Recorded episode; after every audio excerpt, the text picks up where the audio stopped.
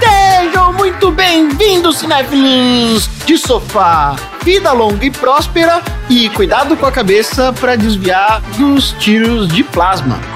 Peguem sua pipoca de micro-ondas, dá uma acendida na turbina da sua nave e vamos a mais uma sessão aleatória. Nesse podcast, como vocês sabem, a gente gira o sorteio da aleatoriedade, debate temas inusitados, repletos de seres extraterrestres bastante esquisitos que parecem falar inglês, sarcasmo e spoiler. Eu sou o Tonzeira e Marina. Na sua viagem ao espaço, você prefere levar maconha ou café? Olha, eu não bebo café. Tá respondido. Eu, por mim, tá entendi. Dudu, quem que inspirou a sua escolha profissional? Inspirou. Não. é, deixa eu ver. Você não teve ninguém que inspirou a Tive. sua escolha profissional? Teve meu professor orientador na faculdade. Não foi o doutor do Little? Não, não foi o Todo Olheiro, O não. Beto Carreiro? O Ace Ventura? O Ace Ventura? Pô, seria foda se fosse o ex-ventura, mas não foi não. André, se você pudesse viajar na velocidade da luz, pra onde você iria depois da pandemia? Independente da velocidade, eu acho que eu iria pro Japão. É a velocidade da luz seria melhor, chegaria mais rápido. Ai, imagina que delícia. Eu ia sofrer de jet lag. né? Não ia sofrer de jet lag. Ia sofrer de outros problemas, né? Porque viajar na velocidade da luz é problemático. Vamos falar sobre isso. Olha, vamos falar sobre isso. Beleza. Tom, seguinte, se você tivesse roubado um carro conversível e tivesse sendo perseguido em alta velocidade por um Robocop no meio do deserto, qual seria a sua trilha sonora? Eu vou falar a primeira que veio na minha cabeça, porque o Ah. carro era muito parecido com o do clipe. Era My Favorite Game do Cardigans. Caraca, do Cardigans, aquele que ela tá com. Que ela tá a milhão no meio da estrada. Isso. Toda arrebentada. Foi a primeira música que, que me veio na cabeça, então tem que ser essa. Tá ótimo. Cadê a pipoca? História Cadê a pipoca, pipoca. Tom? Calma. Peguem a sua pistolinha de plasma e deem leves tiros na base do saquinho de pipoca pra dar uma esquentada.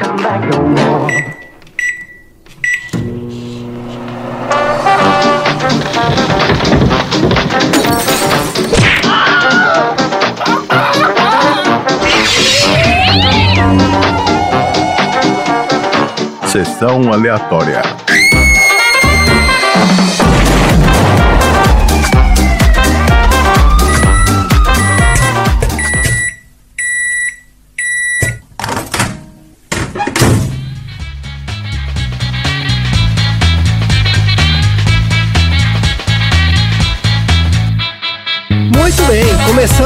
Mais um episódio do Sessão Aleatória, o podcast mais imprevisível da micropodosfera. Esse podcast é o podcast mais ouvido na Academia de Ciências de Vulcano, porque aqui a gente trabalha para preservar o conhecimento. É a mesma missão da galera lá da Academia de Ciências de Vulcano. Tudo que a gente fala aqui na Sessão Aleatória vai estar preservado que por alguns milhões de anos aí, né? até a Terra ser obliterada por alguma supernova ou incinerada pelo Sol, ou então dependendo da quantidade de presidente fascista, negacionista que tiver por aí, talvez não, não dure até lá. Mas o importante é que tá aqui, né? Porções homeopáticas de conhecimento humano preservado para as próximas gerações. aí. Muito bem. Parar de falar muito bem, vocês estão me zoando demais por isso. Ninguém- Alguém falou alguma coisa? Excelente. Ninguém falou nada. excelente, nada. excelente. É isso aí. Excelente. É isso aí. Só que a vida, gente, é o seguinte, a vida não é feita só de conhecimento, entendeu? Porque conhecimento sem emoção não presta pra nada. Eu apenas busco conhecimento.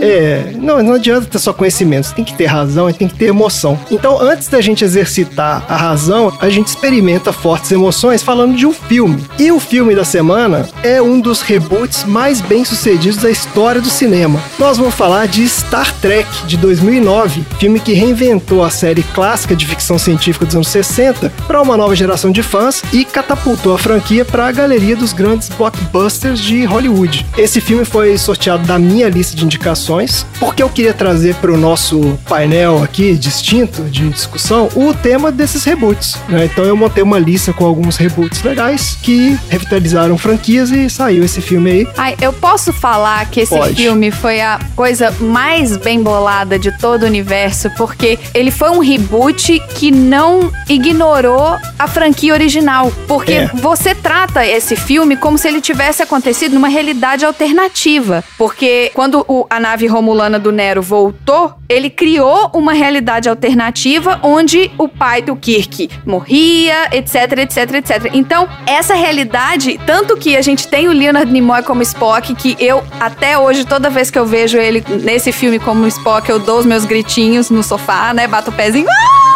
E ficou muito claro, assim, que foram duas realidades. Que o Spock, ele entrou no buraco negro, ele saiu daquela realidade e veio pra essa segunda realidade onde essa outra história aconteceu. Gente, é... Ui, desculpa. Calma, você tá muito empolgada. Antes da gente conversar sobre o filme, temos que registrar aqui no nosso diário do capitão a sinopse do IMDB. A sinopse é a seguinte: James Kirk tenta viver à altura do legado do seu pai, enquanto Romulan cria buracos negros para destruir com o a Federação.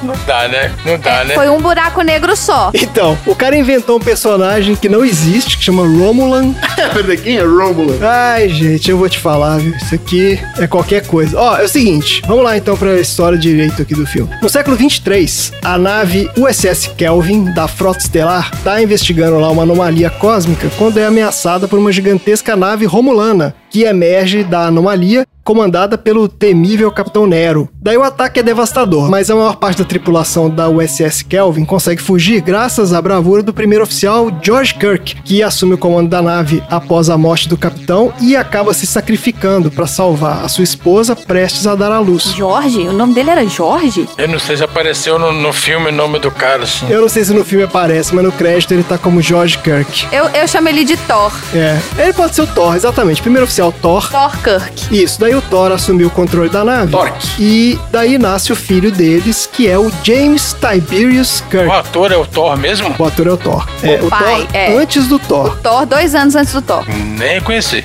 Calma, calma, que a gente vai falar sobre isso. Tá certo. Aí, anos depois, mostra já o Kirk, né? Eu vou falar Kirk porque Kirk já foi só a primeira vez que eu falei. Depois, ele, ele é um jovem brilhante, mas é meio rebelde. Ah, novidade, né? Sempre, quem nunca? Harry Potter. Exato, quem nunca, né? Yeah. Mas ele acaba seguindo os passos do pai quando ele atende ao chamado do Capitão Pike para se alistar na academia da Frota Estelar. Daí lá, o Kirk e os demais cadetes, e tem lá o cientista vulcano que é o Spock, tem o médico que é o McCoy, tem a xenolinguista Uhura e alguns outros. Eles passam por um intenso treinamento e daí o filme dá um outro pulo. Nesse filme tem vários saltos temporais aqui. Passa para cinco anos depois, quando a Frota Estelar é pega de surpresa por um pedido de socorro vindo do planeta Vulcano, que é o lar do Spock. Daí, nesse momento, os cadetes da academia são mobilizados para sua primeira missão. Kirk, Spock, McCoy e Uhura se juntam à tripulação da principal nave da frota, que é a Enterprise, comandada pelo próprio Capitão Ó, eu gostaria só de te falar que Diga. você não tá prestando atenção no filme porque não pulou cinco anos, porque o Kirk falou que ia completar em três. é, pulou três. Pai, mas eles falam que o Spock estava programando o Kobayashi Maru há quatro anos? Como é que Mas ele pode ter programado antes do Kirk entrar, ué. É, fazia um ano que ele já tava programando. Não, o Spock já tava lá. É. Então tá bom. O fato é que alguns anos depois, os caras vão pra atender lá o chamado de vulcano, só que o Kirk desconfia que o sinal de socorro seja uma armadilha, o que acaba se confirmando. Mais uma vez, é o Capitão Nero e a sua gigantesca nave romulana que estão aí causando no universo. Quando o Nero captura o Capitão Pike, cabe então ao Kirk, que agora virou o capitão da Enterprise. Ele virou o primeiro imediato. É, mas ele assume, né, o comando da Mas nave. aí quando o pai que sai, ele assume. é. Quando o Pike sai, ele é o primeiro imediato. Aí fica o Spock. Ah, é só é, quando o o Spock, Spock dá é porrada capitão, nele que ele vira Ai, capitão. gente, mas a gente não tá. A gente tá assim, muito Meu respeito com essa obra de arte Olha, que isso? da Ai, meu humanidade. Deus. Obra de arte. Mexeu no brilho. Caralho, hein? Mexeu no brilho. Em algum momento do filme, o Capitão Kirk vira capitão, porque ele é o Capitão Kirk da Enterprise, e daí ele e a sua tripulação de cadetes vão enfrentar, então, o Nero, que ameaça a paz em toda a federação. Isso aqui é um sumário, isso aqui não é. Eu tô contando o filme inteiro, tô falando que Mas eu, aconteceu. eu, então, eu entendi a afetividade da Marina É. porque é um Harry Potter espacial, né? Não, mas é porque a Marina é fanática com Star Trek. Esse filme me emociona demais, gente. Não adianta, eu sou muito apegada afetivamente a Star Trek, então assim, nem tenta falar mal dele. Ah, inclusive, mal. esse filme me lembrou a minha amiga Fabris, linda, maravilhosa. Beijo pra você nesse mês da mulher. A Fabris, ela faz parte do podcast Frequências Abertas. Ele é um podcast só sobre Star Trek. Beijo. Aí sim. Eles são foda. Então, em vez de ouvir o que a gente vai falar aqui, vai lá escutar o Isso. Frequências Abertas. Porque aqui, meu filho. Pra ter informação precisa e relevante, vai lá, não aqui. Isso aí. Exatamente. Então, aí a Marina é é super fã de Star Trek. tenho uma É tatuagem. a pessoa mais fã de Star Trek que eu conheço. Já viu o seriado antigo 200 vezes, viu Nova Geração, chora nos filmes e tal. Não sabia. Chora nos filmes? Chorou. Tipo, ficou nesse emocionado. agora? Nesse? É, ficou emocionado. Já viu 20 O que vezes. aconteceu nesse pra você chorar? Quando aparece o Leonardo Nimoy, É. eu fico Ah, emocionado. tá bom. É, porque assim, quando você vê o Leonard Nimoy, assim, eles deram muita sorte do cara estar vivo, né, e disposto a gravar. Isso. Ah, foi genial eles terem feito isso. E assim, é uma conexão muito foda. Na hora que ele fala das memórias dele, que ele fala, sim, nós somos amigos, nós somos melhores amigos. E aí na minha cabeça veio o seriado antigo todo, tipo, foram anos É. e anos de seriado, né? Então, assim. É, deve ser muito legal. É muito emocionante. Inclusive, quando o Spock fala com o Spock também, eu achei isso foi outra hora que eu, que eu falei assim: ah, vai ser um pouco egoísta eu me despedir da forma que normalmente eu me despeço, então fica bem. Ele faz diferente, Ele é. fala boa sorte, ele mete o boa sorte. É. É. Eu vi esse filme no cinema, aliás, foi o único que eu vi. Eu até comecei a ver os outros pra ver se eu pegava a sequência da trilogia. Começou a ver os outros, é, ótimo. Não mas terminou, eu né? gostei quando eu tava assistindo esse filme mesmo e apareceu o Leonardo Nimoy. É. E já pulando aqui já para as fofocas de produção, porque a gente vai falar depois, mas que você falou agora e eu lembrei disso. Durante a produção, eles também cogitaram levar o Capitão Kirk para fazer o Capitão Kirk, não, como é que ele chama lá? William o... Shatner. Shatner, né? William Shatner. É chato pra caralho, é. É, pra fazer a participação no filme, mas quando ele ficou sabendo que o Spock ia ser, né, um dos personagens do filme, ele queria ser também. Os caras queriam que ele fizesse uma ponta. E ele falou: não, se eu for pra fazer, eu quero ter um papel de verdade. Daí os caras falaram: ah, então um beijo, um abraço. Ah, é? Gente, o William Shatner é a pessoa mais arrogante, mais vaidosa do cinema mundial. Pô, mas como assim? É porque ele ficou com ciúme do cara. Ele falou: Ah, vocês vão trazer o Spock, eu quero que tragam o Kirk de volta. Só que o Kirk, ele tinha morrido na, na cronologia, É, entendeu? o que que ele morreu nos filmes. É aquilo que eu falei lá no início de que isso é como se fosse uma realidade alternativa. Naquela realidade onde o Spock era um senhorzinho, o Kirk já tava morto. É, exatamente. Várias vezes, inclusive. Ele morreu umas três vezes até morrer de verdade. Eita. Isso, e aí os produtores falam, pô, a gente não vai mudar o roteiro todo aqui só pra trazer o Shatner de volta, né? Então, pô, um beijo, um abraço aí pra você. E realmente, os caras tiveram uma sacada muito legal. Esse lance de manter a cronologia oficial, original, né, da série antiga, e ainda assim criar um negócio novo, com os atores novos e tudo. Tem até um lance legal que, acho que você reparou isso, né, Marina, quando a gente tava vendo o filme, logo no início, quando aparece lá a Kelvin, e você falou assim, olha, a nave é igualzinha à nave do seriado e tal. Ah, é os caixotinhos, gente. Sabe aquela nave que sai da nave? Tem, que leva as pessoas. Isso. É igualzinha a caixinha de sapato lá de 1960. o interior da Kelvin, tudo aquilo é muito mais próximo do que era o seriado dos anos 60, porque a ideia era que né, até aquele momento ali, a linha temporal é a mesma. E na hora que acontece aquele incidente, muda a linha temporal. Então, depois disso, as naves que aparecem, tudo já são bem diferentes, assim, já são bem mais tecnológicas e tal. Mas a desculpa é essa, que tipo, ah, aquele, na hora que o Nero chegou ali e destruiu a nave, ele afetou a linha temporal e aí, bom, divergiu e virou outra coisa. Um lance muito bem bolado, né? Muito bem feito. Senhor J.J. Abrams tá aí. Tá de parabéns. E eu achei legal também que o elenco do filme foi bem escolhido. assim. Sim. Vocês gostaram do. Você gostou dos outros personagens, Marina? Você que é fã do, do original aí. Eu achei só pouco alienígena. O núcleo principal eles mantiveram o mesmo da série antiga, porque né, são os mesmos personagens, é o reboot. mas eu acho que faltou alienígena no filme. Tipo figurante. Eles tinham toda a tecnologia pra explorar, ter mais. Então, assim, na ponte de comando tem uma alienígena. Eu acho que isso era uma coisa que tinha que ter sido um pouco mais explorada e eles não fizeram. É, Porque tinha tecnologia pra isso, entendeu? tinha. Não é que, ah, era, não é que era o dinossauro lá que demorava 48 horas pra renderizar um segundo. É, porque na série antiga todos os alienígenas são humanos, na verdade, É. né? Um humano com a, com a cabeça pintada de uma cor diferente, com a testa de um jeito, sei ou lá, com um olho a mais, pontuda. ou com um É, chifre, ou com um isso. braço a mais, mas tudo era humanoide, é. É, tem aquele, o ajudante lá do Scott, né? Que é um Sim, alienígena. o anãozinho, Isso. uma pessoa na ponte de comando e a mulher verde que o Kirk tá transando no início do filme. É verdade. Mas é basicamente isso. No futuro ia passar a doença pra essa menina e essa menina ia ficar verde também e participar do outro filme lá da Marvel. Nossa, olha a conexão. Agora que eu entendi. Mas, assim, vocês sabem que é a mesma menina, né? A Zoe Saldana, Uhura. que faz a Uhura, também Sim. faz a. Como é que ela chama? Gamorra. Gamora. Que é exatamente a, a mesma personagem também, né? É, é- é a mesma personagem. As caras e bocas que ela faz, né? Não é a mesma personagem. Não é, não, sou. Ô, Tom. É, ela, ela só ficou verde. Mas as duas personagens são da mesma coisa, são, são a Ela cara só e fechada. ficou verde, gente. Não é a mesma personagem. São super, são, querem Não ser é. mais fortes. Não, não, não. É, ficou não. verde, entrou numa outra nave, bem menos gente pra Não, não administrar, é. bola pra frente. Caralho. Bola pra frente, bola pra frente. Ô, Tom, velho. It is remarkably pleasing to see you again, old friend. Sir, I, I appreciate what you did for me today, but if, if you were Spock, you'd know we're not friends at all. You hate me. You maroon me here for mutiny. Mutiny. Yes. You are not the captain.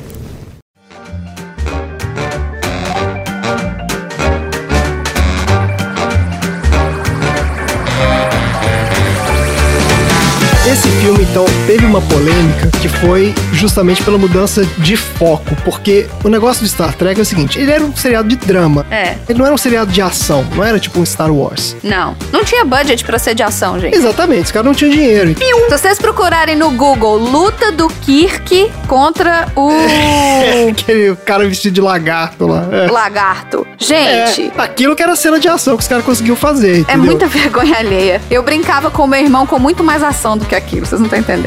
Exatamente. Aí por conta disso, os caras tinham que, no roteiro, trabalhar com temas mais interessantes. Então, assim, tinha vários dilemas éticos, né? Temas filosóficos, mistérios e até questões existenciais mesmo. Ele era mais profundo, a série tinha uma certa profundidade ali, mesmo sendo extremamente tosca visualmente. E nesse filme os caras fizeram o contrário disso, né? Ele é muito mais um filme de ação e ele não tem tanto essa parte dramática e tal. Que então alguns desses fãs antigos aí acharam meio que, ah, porque Mas- é muito mais Star Wars do que Star Trek, entendeu? Eu não sei, eu, eu gostei, eu achei legal. Mas, Marina, o que, que você achou? Você que é fã aí? Não, esse filme é eu- zero defeito. Zero defeito. Zero Nossa. defeito. Por isso? É. Zero defeito. Calma. Inclusive, se eu não me engano, o primeiro filme do Star Trek, olha a Fabris me ouvindo passar vergonha agora, que eu não, não lembro qual é. Primeiro filme é o do Vidir. A cena inicial é o Kirk entrando naquela nave caixotinha caixa de sapato e indo até onde a Enterprise tá docada, tá em manutenção. E aquela cena dele no filme, pra mim, já foi linda de ver ele passeando com uma nave menor, olhando a Enterprise por fora. E esse filme, na hora que ele mostra a nave sendo construída ainda na Terra, aquela base espacial onde todas as naves estão docadas, gente, era o que eu queria ver. Era o que eles não tinham dinheiro pra entregar antigamente. É, não, com certeza. Mas eu entendo o fã antigo também que achou ruim, por, que achou ruim assim. Eu não acho que ninguém realmente achou ruim, mas eu entendo o fã que acha, porra, os caras podiam ter feito uma coisa um pouco mais cerebral, porque eu fiquei lembrando muito do Sherlock Holmes lá do Robert Downey Jr. Vocês lembram que fizeram Sherlock Holmes também que é luta e dá porrada e atira e tem perseguição de carroça e tal, que é muito diferente também do original. Ou até daquela versão do Cumberbatch lá, que é bem mais fiel, entendeu? Então eu acho que é meio essa pegada de Hollywood também, de colocar tudo meio que nesse naipe da ação, entendeu? Tem que ter ação o tempo todo, senão o filme não é bom. Mas eu concordo que esse filme especificamente eu gostei, eu achei que não, não achei problema nenhum nisso, não. Que você achou, Tom? Você não gostou muito, né? Tá aí meio que. É. Não, eu assisti esse filme e falei, olha, que filme interessante. É. Mas assim, sob a perspectiva de, de alguém que não faz a menor ideia do que é Star Trek. Você sabe quem é Spock? Ah, Spock, beleza. Então não tem lugar de fala. Acabou. Próximo troféu, Tem troféu. lugar de fala, é ótimo. O que me veio na cabeça foi, de novo, Ah. um sentimento de como eu fui enganado com o primeiro filme do J.J. Abrams no Star Wars. Ah, É. Olha, É, agora é.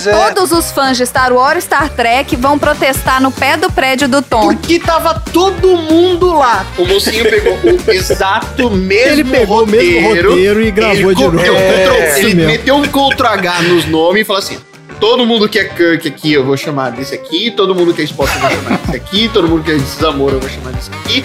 E tá pronto o, o do Star Wars? Tá pronto. E, maravilha. É exatamente a mesma história que já era a mesma história do episódio 5. 4 é do 4. 4. É uma fórmula, gente. É uma fórmula que ele usa, a Aí eu formulinha. fiquei pensando, o mundo é feito de 8 bilhões de pessoas. Só tem esse menino que seja capaz de pensar sobre as duas sagas? Ah, mas ele foi levado pro Star Wars justamente porque ele fez esse filme e foi um sucesso, pô. Os caras falaram, pô, o cara conseguiu. Se o cara conseguiu fazer Star Trek, que não era uma série muito conhecida e nem de muito sucesso, conseguiu transformar essa porra num blockbuster, pô, vamos levar o cara pra fazer Star Wars, né? E deu no que deu, né? Virou essa meleca inacreditável aí. Mas então vamos falar um pouco sobre a produção. Eu queria contar um pouco da história do Star Trek, obviamente que de uma forma bem resumida. É o seguinte, a série de TV clássica foi produzida entre 66 e 69. Eu que vou passar vergonha agora com a sua amiga aí, hein, Marina?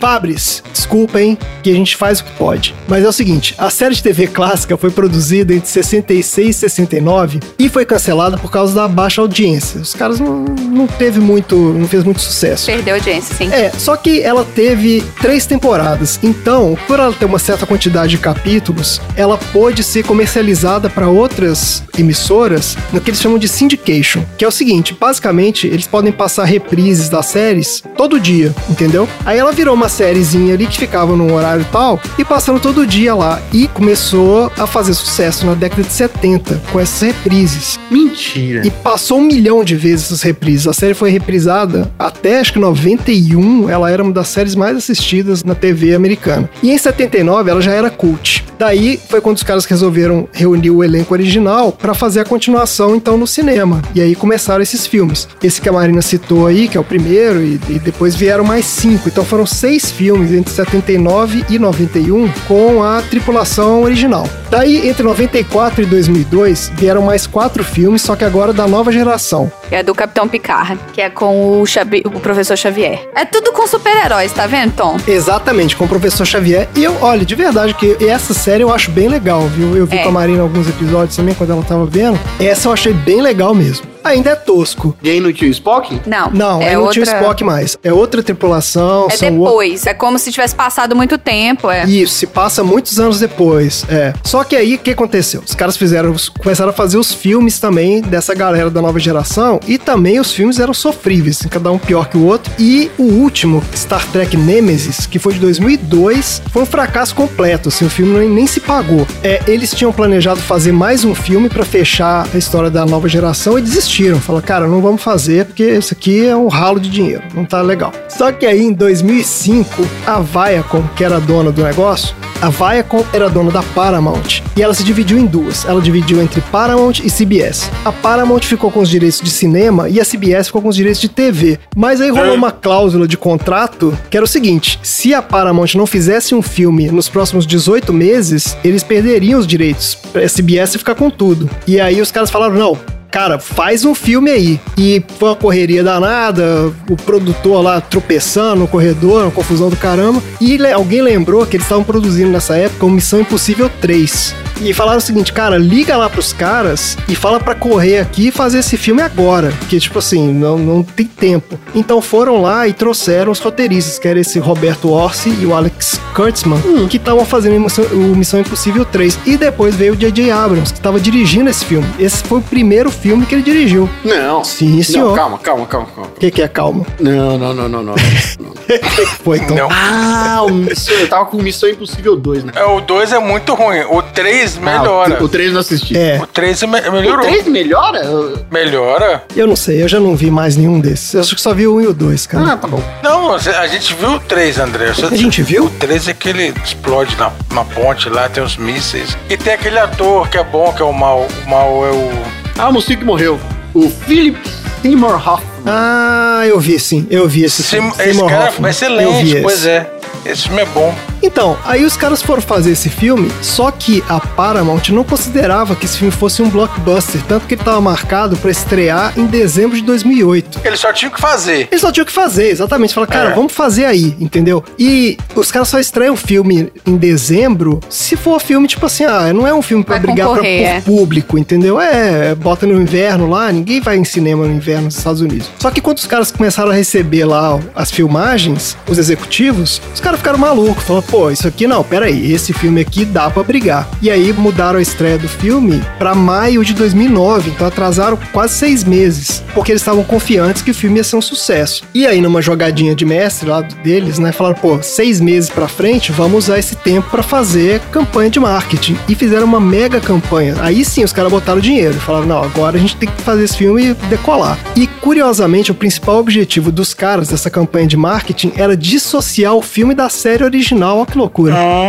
Inclusive o J.J. Abrams falando em tudo quanto é entrevista que ele não gostava da série, que ele não era fã, que nunca tinha Olha, visto que nada. É, porque eles achavam que associar com os filmes antigos ia, tipo assim, ia desestimular as pessoas de verem o É. filme, entendeu? Eles transformaram num filme de ação. Transformaram no filme de ação e mostraram, tipo assim, olha, Isso. você não precisa ter assistido nada que veio antes. Por isso que o filme chama só Star Trek, sendo que ele era o 11 primeiro filme da franquia, mas os caras não queriam que ninguém ficasse na cabeça, tipo, ah, eu não vou ver o filme que tem que ver 11 filmes, 10 filmes antes, entendeu? É a mesma coisa que o Nolan fez com o Batman. É, é verdade, quando ele fez o Batman Begins, né? Tipo assim, ó, Cortou fora a loucura do Schumacher lá. É, É. é, isso aí. E acabou dando certo. Então, os caras gastaram, ó, foi 150 milhões de dólares do orçamento, porra, teve um budget considerável. E rendeu 386 milhões, que pelo estúdio foi considerado um sucesso. É, pra quem não tava esperando ganhar nada. É. Pra quem dizia que fazer um negócio às pressas, é. Exato, eu acho que os caras estavam meio que esperando, tipo assim, ah, esse filme vai se pagar e é isso mesmo, entendeu? Mas ganharam uma grana e o que foi legal também é que o filme foi sucesso de crítica. Fez muito sucesso no circuito de premiações lá de 2010, foi indicado para quatro Oscars e ganhou a categoria de melhor maquiagem. Foi o primeiro filme da franquia Star Trek a ganhar um Oscar. Eu gostei desse filme. Não é, não é ruim, é um bom filme. É um bom filme de, De ação, ação. claro, é um bom filme de É, ação, ó. é uma boa ficção científica, apesar de ter alguns furos aí que, né, vamos falar depois. A gente, mas. Opa. e catapultou a carreira do J.J. Abrams, que depois aí, como bem lembrou o Tom, foi lá fazer aquela cagada do final do Star Wars. Mas, né, isso aí é outra história, certo? Mais alguma coisa? Considerações aí sobre o filme ou fechamos? Esse filme é muito bom. Ah, a Marina representa a multidão de fãs desse filme e eu tenho Eu certeza, represento todos os velhos. eu tenho hoje. certeza que a maioria dos fãs gostou. Se no Monty Python eu representava a juventude, quando vocês perguntaram se tinha gostado do filme ou não, Saltou. Nesse você saltou. hoje eu represento 60 plus. É verdade. É isso aí. Os, os velhinhos, os fãs gostaram desse filme, mano? Eu gosto de Star Trek por causa da minha mãe. Sei. E a Olha, minha mãe ama esse filme. Ela tem o DVD, já assistiu de trás pra frente, frente pra trás, já conhece, já sabe a história toda. Ela é capaz de recitar o filme, as falas junto com as pessoas, inclusive. Beijo, mãe. deixa eu ver essa rapidinho. Vai ser uma perda de tempo minha ver a segunda e a terceira. O ter- segundo e o terceiro filmes ou não? Não, são legais, Não. pode ver, pode ver. Vai ser bom. O segundo, cara, o segundo filme tem o Benedict Eu Cumberbatch. fiquei interessado É. em ver o segundo pra ver o Benedito. É, eu comecei a ver, eu tô vendo o Benedito lá, não sei o que, beleza, eu comecei a ver. O terceiro filme eu achei muito confuso. Eles tentaram botar Isso. muita informação. O terceiro filme já é outra galera que fez, porque é quando o J.J. Abrams largou no meio do. meio que largou na mão os Pra caras. fazer Star Wars. É, exatamente, porque ele tava começando a produzir o terceiro e largou pra ir fazer Star Wars. E aí deixou os caras na mão, entendeu? E aí os caras fizeram, mas é, realmente não é tão legal quanto os outros. não. É, aí é foda, velho. O cara não tem compromisso. Não tem. Não tem compromisso. O O cara. cara não cumpre com, com as coisas que fala. Eu Não cumpre. Não, era uma trilogia porra, continua no projeto. Mas a gente não sabe, às vezes o sonho do cara era fazer Star Wars e Era, foi chamado. Ele falou É. isso, ele falou Porra. isso. É, exatamente. É exatamente É, isso. Desculpa, mas você vai largar o emprego que você tá pra ir pro emprego dos seus sonhos. Não importa se você tá no meio do projeto. Então, eu te falo que se ele tivesse continuado no emprego antigo, seria melhor. Mas aí ele não, ele não tem bola de É, mas cristal. não pra ele, né? Bom, beleza então, gente. Vamos pro troféu aleatório? Troféu aleatório.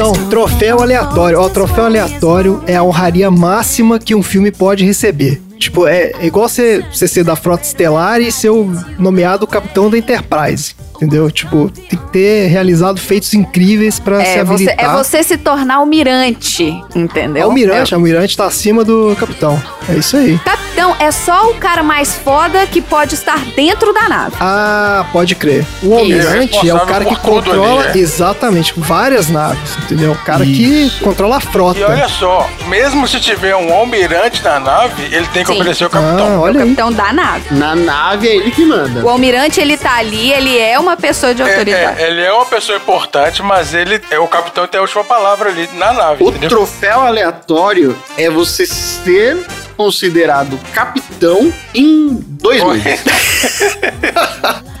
Tá ótimo.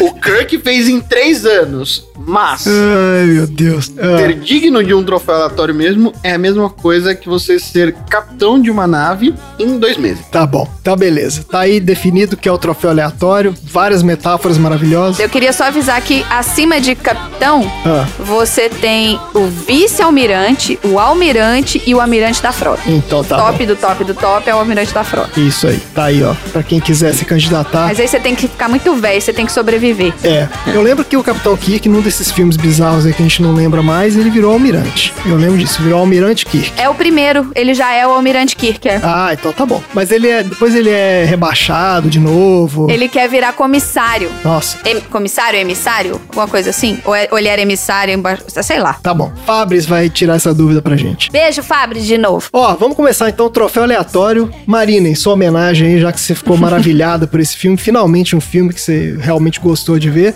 Fala aí pra gente qual é o troféu aleatório pra Star Trek. Não, eu gostei de Grise também, eu gostei de Grise, eu Ah, cantei. de Gris é. você gostou também, é verdade. Você não gostou foi do E de cara Harry sagrado. Potter. E de Harry E de Potter. Harry tá, Potter tá numa também. sequência. Ah, então tá vindo numa de sequência. Olha, eu tô numa sequência. E o próximo filme é meu, não, né? O próximo filme é seu, não, porque olha o. Greasy foi meu. Ah, não, então é outro, outro filme. O meu troféu é o troféu Namastê de calma no momento errado. Olha aí.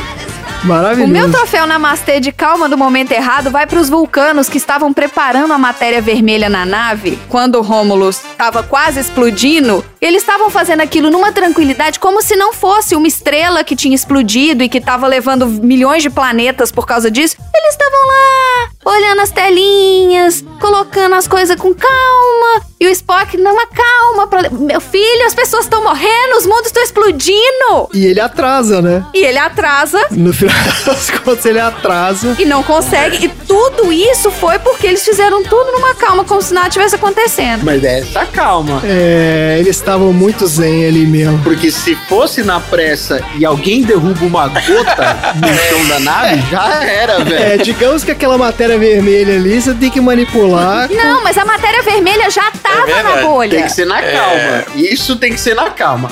A galera tava programando a nave, andando de um lado pro outro, olhando os mostradores da nave. Gente, É, faltou um agiliza. senso de urgência ali pro pessoal. Só tinha velho fazendo isso, gente. Mas tá, é por isso. Tudo bem que os vulcanos tão velho, mas bota uns povo novo, bota os mecânicos mais jovens pra fazer o pit stop, pelo amor de Deus. Os caras velhos estavam tentando resolver o negócio ali e não conseguiam fazer com Troféu agilidade. Namastê, de calma Aí. no momento errado, vai pros velhos vulcano preparando a nave do Almirante Sport. Parabéns, velhos vulcanos. Ok. Ganharam o troféu aleatório. Embaixador Sport. Isso. Dudu, qual é o seu troféu Oi. aleatório pra esse filme? O meu troféu é o troféu de Dimocó de diretor médico-chefe. que vai pro Bones. Bondes. o magro. que começa a aplicar um monte de injeção no pescoço do, do Kirk e tá tudo errado, e é aquela maluquice, e o cara vai correndo, Ele tem e uma vai alergia. mudando, e, e dando alergia de todo jeito, ele vai resolvendo. Foi trapalhões ali. Eu acho que ele aplicou o Botox no Chris Pine nesse filme da Mulher Maravilha também. E por isso que ele ficou É, com a cara errado. toda. É, aplicou errado. Pois é, pois é. Então é esse aí, ó, o troféu de Dimocó de diretor médico-chefe. Tá ótimo. Parabéns, então. Tom, qual é o troféu aleatório aí? O meu troféu, você não é feio, você não só não tem um contrato com a Marvel, vai para o ator Chris Hemsworth. que tá simplesmente irreconhecível, como Não Dudu tá. Eu não disse. sabia que era ele. Ele era só um menino alto, loiro, magro e bem feinho. Bem feinho, Tom. Se você tivesse um contrato com a Marvel, você estaria bombado. Bem feinho, nem fudendo, tá? Não, Pode ele tá deixar. bem feinho nessa foto. Não. calma. Não tá. calma. Ele tá irreconhecível nesse Calma, filme. Eu não tá sabia que era ele. Ele dá de 10 no Kirk. Mas, gente, a beleza não é uma coisa muito forte desse elenco, né? Como não? A Zoe Saldanha é bonita, acho Gente, que você tá tem. falando que o Thor é feio, Tom. Presta Quem? atenção, cara. Você tá falando que o Thor é feio. Não, ele tá com a cara de bolacha nesse filme que eu não reconheci. Mas o Thor, gente do céu, olha Vocês esse Thor, onde ele é só um menino loiro de olho claro, o que não significa nada. Agora que eu tô vendo as fotos que eu tô vendo que é ele. Se você olha Que loucura. ele com um contrato da Marvel no bolso, ele é uma outra pessoa. É, é, deram uma bombada nele ali, né? Igual o Chris Pine, que parece um ator da malhação qualquer. ali. e eu também demorei um tempão. Eu fiquei, eu fiquei. Ah, não pode ser. Eu pausei, que eu fiquei olhando pra ver que aquele médico é o cara do The Boys. Ah, É, o Billy Butcher. Ele mesmo. ah o quê? Ah, pelo amor de Deus, Tom, você não tá reconhecendo pessoas. Aí, tá vendo? É, Tom, você tá muito. É sério? Quando eu voltar pro Brasil depois dessa pandemia, você vai falar que eu engordei e que você não me reconhece Não, mais. gente, eu Mas não sabia. Não, não, calma, o calma, Dudu calma. Eu não sabia também, não. Aí, tá vendo? Como assim, cara? Ah, peraí, gente. Você assistiu The Boys? O Didi Mocó é o, é o Butcher? É o Butcher. Exatamente. Caraca. Vocês não reconheceram que a Zoe Saldana, que tava de rabo de cavalo, era a Gamora verde? Não, E não eu reconheceram que. Ah, A Zoe reconheci. Saldanha é Então, vocês reconheceram ela negra e verde. E vocês não reconhecem o cara que tá com a mesma cara? Não, é porque no The Boys ele tem barba. Porque ele a tem barba, barba faz é, toda a é. diferença na Não, beleza é, de a uma barba- pessoa. a Faz. barba Lógico, sem diferença. barba é muito mais bonito, eu sei. Toda a diferença na beleza de uma pessoa. Todo, Sim, eu sei que sem barba fica muito mais bonito, mas Porque dá Não, pra você não vai reconhecer. conseguir fazer isso, Marina. Você não vai conseguir falar isso. A barba, é muito difícil explicar isso pra Marina, porque a Marina não entendeu ainda. Porque a barba tem uma função primordial na beleza masculina, que é o de esconder a feiura masculina. Então, Exatamente. quando você coloca a barba na cara, você tá. Você é um ser camuflado. O ser camuflado. Exatamente. Você é um ser 2.0 com a barba. Tá certo. É isso E aí. a partir daí você pode ser reconhecido como uma pessoa mais bonita, porque É. você é meio desmorto. Tá escondido ali o, o Que se a gente esperar só do seu shape original, você tem um Ono Mille na frente. São poucos que, so, que sobram. Tá bom. Então ganhou aí o. Thor no troféu aleatório. Parabéns. E eu vou dar o meu troféu aleatório aqui, que é o troféu Superman girando a Terra ao contrário de Foda-se a Física. Que vai pros Opa! roteiristas desse filme que resolveram ligar o foda-se tudo que é relacionado a buraco negro nesse filme. Porque nenhum buraco negro desse filme faz sentido. Eu não gosto de ficar de picuinha de científica com o filme. Mas Star Trek Eu não gosto, um mas seriado. Então, mas porque é reconhecido como um seriado que é de ficção científica, então assim, pelo menos os conceitos básicos da física, você, porra, vamos manter ali, né? Você não consegue escapar de buraco negro voando e jogando, explodindo bomba dentro do buraco negro. Isso faz o menor sentido, porra. Então, assim, é igual o super-homem girar a terra ao contrário e voltar no tempo, entendeu? Se é pra fazer isso, pô, inventa alguma outra coisa, sabe? A nave tá sendo sugada, mas a bomba não. É, exato. Qual que é a lógica disso? Então, assim, não precisava disso. Esse filme tava indo super bem até essa cena. Essa cena me deixou incomodado. Porque não precisava, porque já tava resolvido o problema ali. Essa coisa de J.J. Abrams também, de querer ficar colocando. É, de dar emoção pra resolver. Isso, de tudo tem que dar. Agora tá tudo resolvido. Resolvemos, mas aí. Ah, não. É. Não, agora a nave foi capturada pelo buraco negro e precisa fugir do buraco negro. E olha só, eles estão em velocidade de dobra, porque o seu Sulo lá fala, ó, já tô aqui em velocidade de dobra, não tenho o que fazer mais. Ah, então jogue um motor de dobra no buraco negro. Ai, caralho, pô, você não... Cara, Ele não falou pra jogar o motor de dobra no buraco negro, não. falou, eles jogam o núcleo do motor de dobra, porque É. o núcleo do motor de dobra é feito de matéria e Ele antimatéria. teria força su- suficiente pra poder expulsar a nave. Exatamente. Quando ele explode, ele faria uma explosão gigantesca e expulsaria a nave dali. Mas, é, ah, gente, pelo amor de Deus. Não precisava, mas então tá aí o meu troféu Superman girando a Terra ao contrário. É isso que acontece. Só tô triste pelo troféu aleatório de hoje que não deu pro Leonardo DiCaprio de novo, né? Tá foda isso. Deu pro Chris Hemsworth, mas não deu, não deu pro Leonardo DiCaprio. Uma pena. Não tá fácil, Leonardo. Não tá Uma fácil. pena, Léo. Trabalhe mais, trabalhe mais. Então, vai ter recado ou não? Tem que ter, né? É, fala aí. Não, eu não tenho. Não tem o o texto recado, do recado, do- não. Mandar os aleatórios? Você que é ouvinte do Sessão Aleatória, você tá vendo essa lista de filme que tá vindo pra vocês? Gente, vocês gostaram do Star Trek? Tá na hora de botar o Star Trek 2, o 3, voltar no tempo e botar o 1, o 2, o 3, o 4, o 5 e o 6 lá no formulário que tá aqui nesse post e também no Linktree do Sessão Aleatória. Você pode clicar lá, mandar a minha sessão aleatória e o seu filme vai entrar no Olha! baldinho do sorteio. A gente bota tudo no balde de pipoca e sorteia um filme pra gente fazer o dia da sessão do ouvinte aqui na sessão aleatória. A gente já recebeu vários filmes e já vai ter uma primeira sessão aleatória dos ouvintes, porque a gente já recebeu filme suficiente pra sortear, gente. Eu não acredito! Aí. Estamos fazendo muito sucesso. Olha, isso é Olha inacreditável. só, é quando tem mais de um filme da Tá legal, gente. Eu fiquei feliz agora. É. Bacana. Gostei. Pois é. Obrigado, ouvintes. É isso aí. Obrigada, ouvintes, e se preparem que já já a gente vai ter a sessão do ouvinte. Vai ser divertido. Muito bom. Recado dado. Recado dado. Maravilha. Bora então pros assuntos aleatórios. It is remarkably pleasing to see you again, old friend. Sir, I, I appreciate what you did for me today, but if, if you were Spock, you'd know we're not friends at all. You hate me. You maroon me here for mutiny. Mutiny. Yes. You are not the captain.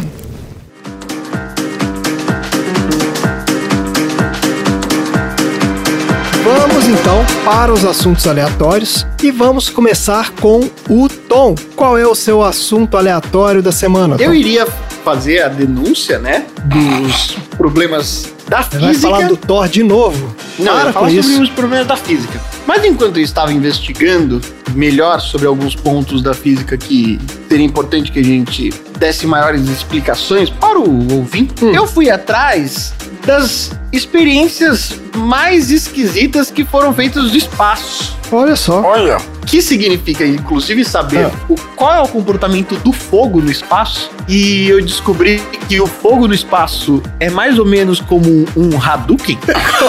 Como assim, cara? o fogo no espaço, Ah. ele assume a forma de uma bola. Ah, Que não fica presa em nada, então você simplesmente pode fazer uma bola de fogo e jogar uma bola de fogo nas outras pessoas. tá ótimo. como um Hadouken. Ah, excelente. Eu descobri que em 1985 a NASA estava mandando para a órbita da Terra o ônibus espacial Challenger pela oitava vez. Mas essa missão foi diferente, porque a tripulação tinha como experiência beber refrigerante no espaço. A missão era pra ir beber não, não, mas a refrigerante? missão é pra. É, ué. Ah. Entre várias experiências, Não sei, às vezes é alguém rico, né? Uma das experiências era saber, afinal, como o refrigerante se comporta no espaço. você beber o refrigerante no espaço, o que, que vai acontecer? É isso? O efeito. O que, que vai acontecer com a lata? Ah, com a lata? Eu achei que era o efeito do líquido. Calma, gente, calma. Primeiro eu dei um teaser, ó, tá funcionando, tá funcionando. Porque eu primeiro eu fiz um Faz teaser. sentido, porque assim, pera aí, calma. Quando você vai pro espaço, tudo que você fizer no espaço é um experimento. Ah, É vou isso tirar mesmo. o cotoco do nariz no espaço, aí eu experimento. Vou arrotar no espaço, é outro Tudo é experimento. experimento. Entendi. Tudo é experimento. É isso aí. Agora eu entendi o ponto. Como você vai se alimentar, como tudo vira experimento. Tudo vira experimento. Exato. Então, por exemplo, agora, vocês jovens que viram o Elon Musk mandando um foguete pro, pro espaço, pra Lua de novo, lá tinha uma série de experimentos que estavam envolvidos. Nessa vez que a Challenger foi pela oitava vez, ou seja, no Web Motors, o ônibus espacial deve estar custando mais barato, porque já rolou bastante. moto. Já tem mais de 30 mil quilômetros rodados. já né? tem bastante. Teve o, o de como é que abrir uma lata de refrigerante, porque ela pode se tornar um projétil no espaço, Olha. uma bala, dependendo do Bala de Coca-Cola. a Coca-Cola auxiliou a NASA nesse projeto. Os astronautas não estavam lá muito interessados nesse tipo de experimento, mas quando a Pepsi ficou sabendo de que a Coca-Cola estava enfiada nesse experimento, a Pepsi também entrou no meio. o que Claro, né? deu ao momento comumente conhecido como a Guerra Espacial das É Colas. possível, tem isso mesmo? Então vamos falar sobre o que foi a o guerra Star Wars do refrigerante. do refrigerante. Olha. Ó, eu não sei se você vai falar sobre isso aí, mas só vou falar o seguinte: certeza absoluta que eles pagaram um bom dinheiro pra NASA pra fazer esses experimentos lá, viu? Porque Foi. esses experimentos não são. A NASA não faz porque tá afim de fazer. Tipo, Não. ah, eu quero ver como é que um refrigerante funciona. A gente vai falar sobre isso. Então, beleza, vamos falar A sobre gente vai isso. falar, a gente, a gente vai falar, a gente, a gente quando a gente aborda um tema aqui, ouvinte, fique você sabendo que a gente tem a abordagem mais completa possível sobre esse tema. A gente vê prós e contras, as pessoas que estão a favor, as pessoas que renegam esse tema, a gente coloca todo mundo junto. Tudo começou quando a Coca-Cola pediu à NASA para testar uma latinha de refrigerante desenvolvida especialmente para ser usada num ambiente de microgravidade, onde os líquidos podem voar facilmente e até mesmo prejudicar o interior da nave, porque dependendo da maneira como você abre a latinha, a latinha poderia explodir. Olha. Porque as pessoas não sabiam como é que ela ia se comportar no espaço. Tem pressão ali E a dentro. pressão que tem lá dentro, como é que os gases que estão dentro iriam se comportar e como é que Exatamente. o vácuo do líquido que está lá dentro iria se comportar. É igual aquela história de você jogar o Mentos dentro da Coca-Cola, né? Exatamente. Poder dar uma um míssil de Ela Coca-Cola. poderia simplesmente se tornar um projétil que poderia furar a nave e a nave explodir por causa de uma latinha de Coca-Cola. Olha que É, imprudência. é Tão verdade, imprudente hein? quanto o James Kirk lá. A empresa, então, precisava criar um mecanismo que extraísse o refrigerante para fora do, res- do recipiente, mas só quando o astronauta quisesse. É uma coca que já vem com canudo e você só chupa a hora que quiser beber. Exatamente. Só que Ah, não é só tá. quando você faz. Porque para você fazer o do canudinho, você precisa ter um outro espaço dentro do mesmo recipiente para que o ar possa entrar. Entendeu? Nossa, que estranho. Já tá complexo Canudinho isso. você suga. Gente, refrigerante faz mal. Bebe água quando for pro espaço. Fica a dica aí, astronautas. É. É, Não beba é bem refrigerante, gente. Essa é a é. dica. A água ficou bonitinha, né? Virou bolinha e tal. né? É A legal. Coca investiu cerca de 250 mil dólares para fazer adaptações na sua lata já existente. Meu Deus. Isso é oito minutos de venda de Coca-Cola em Nova York. É, verdade. Dia de pinga pra Ah, eles. não, sim, mas assim, para criar a adaptação da lata. Só pra fazer o design da lata. É isso? É, a versão espacial continha um saco plástico cheio de refrigerante e uma bexiga pressurizada com dióxido de carbono para impulsionar a bebida. Quem era do meu bairro sabe como é que é comprar refrigerante e tomar ele num saquinho.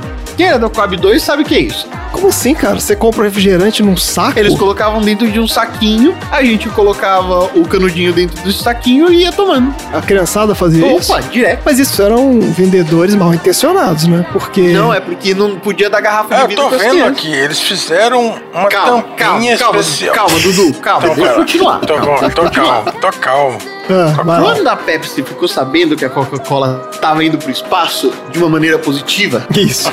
Não da forma como eles gostariam, né? de uma maneira bastante literal, Isso. ela pediu pra NASA para que pudesse ser incluída na missão também. A agência concordou desde que a Pepsi pudesse desenvolver e entregar o recipiente a tempo do lançamento que já estava estabelecido. Só que o tempo era muito curto. A Ah. Pepsi modificou um projeto existente que eles já estavam seguindo estavam custando 14 milhões de dólares para serem desenvolvidos. Aí sim, aí a gente viu o investimento. E que se parecia com embalagens de chantilly, sabe? Porque esse é o modelo de se construir um canudinho com Ah. pressão Sim, para que você vendo aqui. consiga construir aquela válvula onde os astronautas pudessem escolher quando o líquido poderia sair. Uma latinha de spray, basicamente. Sim, o chantilly tem aquela pressão, mas ele não explode. Então, mas É mais controlado, né? a Pepsi estava fazendo isso, É. então. Era uma versão que era uma latinha de spray, que se apertava uma Exatamente. válvulazinha e, e liberava o, o líquido. Além ali. disso, ela também criou uma bolsa cheia de dióxido de carbono para empurrar o refrigerante para fora. Só que ao invés de ser pré-pressurizado, como é uma lata de chantilly, tinha produto químico que produziu gás naquele momento. Só que a ideia não foi muito boa. Não deu Tratava certo. de, pes- de um projeto de pesquisa muito sério para a Coca naquele momento. E a ideia da empresa era ver se poderiam desenvolver uma lata que pudesse dispensar uma bebida carbonatada, ou seja, com gás, no espaço, como se você estivesse bebendo aqui no chão. Ou seja, conseguir reproduzir que uma bebida que não é refrigerante tivesse o mesmo comportamento de refrigerante na sua boca quando você estivesse lá no espaço. Ele transforma em refrigerante quando você vai beber. Exato. Olha aí. É tipo ter aquela máquina de refrigerante que tem uma, Ah, o gás e tem o. que mistura na que é o hora, né? gás. Que Assim, mistura na hora. e o- É que o norte-americano, ele não Gente, sabe. esse refrigerante de máquina aqui é muito ruim. É muito Ele não ruim. conhece a artimanha do brasileiro. Porque quando você chupa aquela bala de coca, você tem certeza que aquela porra tem gás. É verdade. Se a gente tivesse mandado um saquinho com 100 balas de coca pra eles, Tava resolvido tava resolvido. É merchan verdade. muito mais barato que 250 mil dólares ou que 14 50 milhões reais. pra Pepsi. Será que eles não podem fazer tipo uma balinha efervescente, Não não? foi isso que eu acabei de falar, minha. Não, a bala de coca não era efervescente, não, mas você tá se for doido? efervescente Não, também não. fica desconfortável. Não, efervescente ia ficar legal. Eu acho que rola. Aí você bota na água, Mas né, Otô? Não é pra chupar. Ah, deixa eu contar uma anedota pessoal agora. Quando eu era novinha, a minha mãe quis comprar. Eu não sei se vocês lembram ou se ainda existe isso. Energio C. Sim. Sim. Sim. Que era um negócio que você pegava a pastilha, de so- né, botava na água. E ela E aí bebia aquilo depois que ele efervescia. A minha mãe me entregou aquele tubinho e falou assim: Adorava ser biólogo. toma um por dia, de manhã. Aí eu falei, tá bom, eu ia pra casa da minha avó de manhã. Cheguei na casa da minha avó no dia seguinte, peguei um e enfiei na boca. Ah, Eu não sabia como é que tomava. Aí eu- o negócio começou a espumar, eu tô assim, gente, eu tenho que morder isso pra acabar mais rápido. Quando eu comecei a morder, aumentou a superfície de Nossa. Começou a contato. fumar mais rápido. Claro. Começou a espumar, mas minha avó chegou, eu tava parecendo um cachorro raivoso Parecendo laranja. aquele, é que é aquele cachorro babão que fica escorrendo a Eu achei que baba? fosse um bulldog. Um bulldog. É. Que excelente. O E São minha avó ficou maluca, porque eu comecei a babar laranja. E aí eu não sabia o que estava acontecendo. Sujei a roupa, sujei o Nossa, car- que- carpete. Foi uma maravilha. Beleza, hein? Ai, meu Deus. Uma outra anedota é que a Marina comprou um tubinho desse e me deu. E eu tenho aqui em casa até hoje. Ah, não, mas o que eu te dei não é de Cebion, ele é de energético. Não, é a mesma coisa. Ué, Tom, você sabe que você tem que tomar isso aí, né? Se ficar É, já só deve ter aí, não vencido, vai te dar inclusive, não energia. toma, pelo É, amor de não, Deus. Não, Não, é, eu já melhor tava não. Naquela época, porque eu lembro que o xixi ele tinha um verde fluorescente. Ah, não, mas é isso, mas, mas é isso mesmo. É porque é O efeito energético, é. Energético é assim mesmo. Vai lá, Tom, continue. Eu nem lembro onde a gente tava. Deu essa Pô, volta, né? Não, calma, Ai, gente, desculpa. Vamos No lá. fim das contas, o trabalho da Pepsi não era tão alta tecnologia assim, apesar de ter custado 14 milhões de dólares. Você tá me falando que o da Essa Coca história. foi muito mais barato e foi mais eficiente. Tá bom. Tá calmo. Na época, a NASA chamou esse experimento de avaliação de recipientes de bebidas carbonatadas, para se livrar da conotação comercial que estavam dando, que era a guerra espacial das colas. Isso, Coca contra Pepsi no espaço. Isso. A tripulação experimentou seis latinhas de refrigerante, três de cada marca. Aí tinha que falar qual que era qual, que ninguém nunca sabe. Não, não, não. Foi, foi teste aberto. Não foi Ah, teste tá bom. cego. Não foi teste cego. aberto. Até porque o vasilhame era diferente de cada um dos dois. O da Pepsi parecia com uma latinha de chantilly e o da Coca parecia aquelas garrafas térmicas que vinham na lancheira, que você girava e o canudinho ia pra fora, sabe? Nossa, sim. É isso. Nossa, a gente tá voltando muito no tempo hoje, gente. É isso. Tô ficando incomodada já. É porque era 1985. É, 85. A gente tá Era no 85. passado aqui. É. Tá bem, tá bem. Faltou o Xi aí pra falar disso. Beijo, Xi, do podcast 80 watts. Vem gravar com a gente, Xi. Vem. Olha aí. Os refrigerantes estavam em temperatura ambiente ruim, já que não tinha geladeira no espaço. Gente, o Xi acabou de me mandar mensagem. Olha Ele- aí, ele tá ouvindo.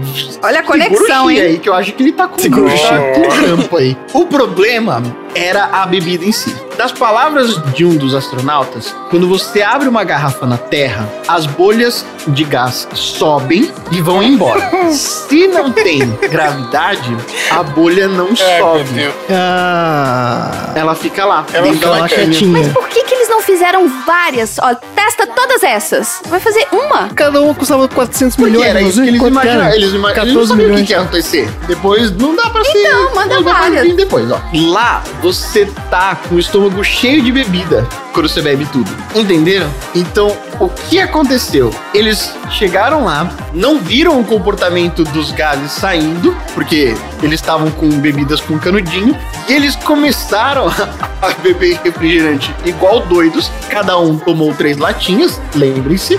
E É. só quando eles terminaram de beber é que eles começaram a perceber que todo o gás que tinha na Nossa. latinha foi diretamente para o estômago deles. Nossa. Ou seja, foi um festival de arrotos dentro da nave espacial. Ai, meu Deus.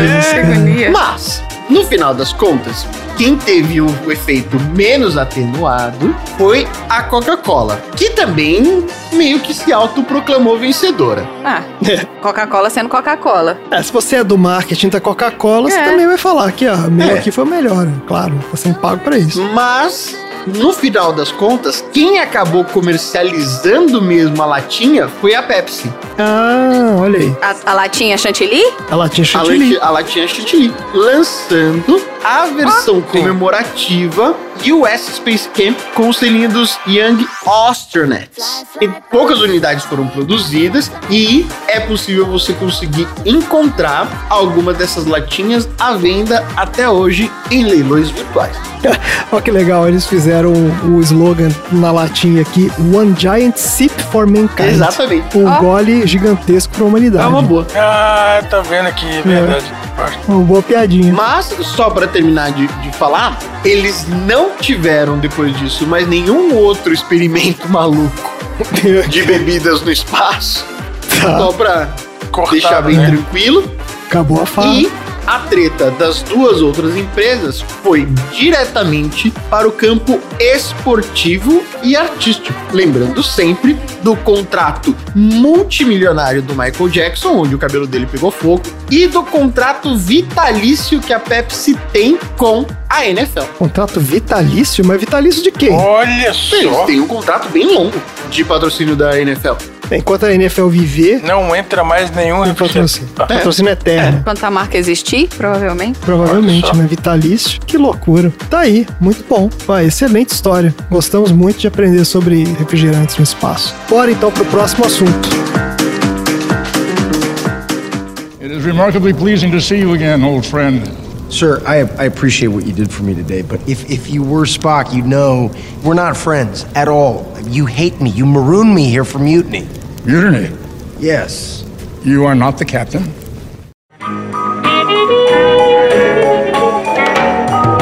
Dudu, qual é o seu assunto aleatório da semana? Só, gente, é, me baseando nas várias, nos vários saltos né, que a Enterprise dá para chegar nos pontos mais longínquos do universo, vamos aqui nos perguntar o que aconteceria se pudéssemos realmente viajar na velocidade da luz. Pode parecer uma boa ideia para explorar o universo, mas na prática Talvez não seja. seria um pouco diferente. Tá ótimo, vamos lá. Ah, aula de física Não é? hoje, hein? Vamos lá. O que, que é o. É, não é? Olha aí, vamos lá. A gente aprendeu sobre gases em, enlatados. Isso, e agora hoje tá um ver se científico a gente aqui, consegue viajar na, na velocidade da luz. Se viajássemos em uma velocidade perto da velocidade da luz, experimentaríamos uma desaceleração. Ou seja, o tempo se moveria mais devagar para nós do que para as outras pessoas. né? Se- e se você realmente chegar na velocidade da luz mesmo, o tempo pararia completamente. E se você conseguir ir mais rápido que a velocidade da luz, o Isso tempo aí. começa a retroceder.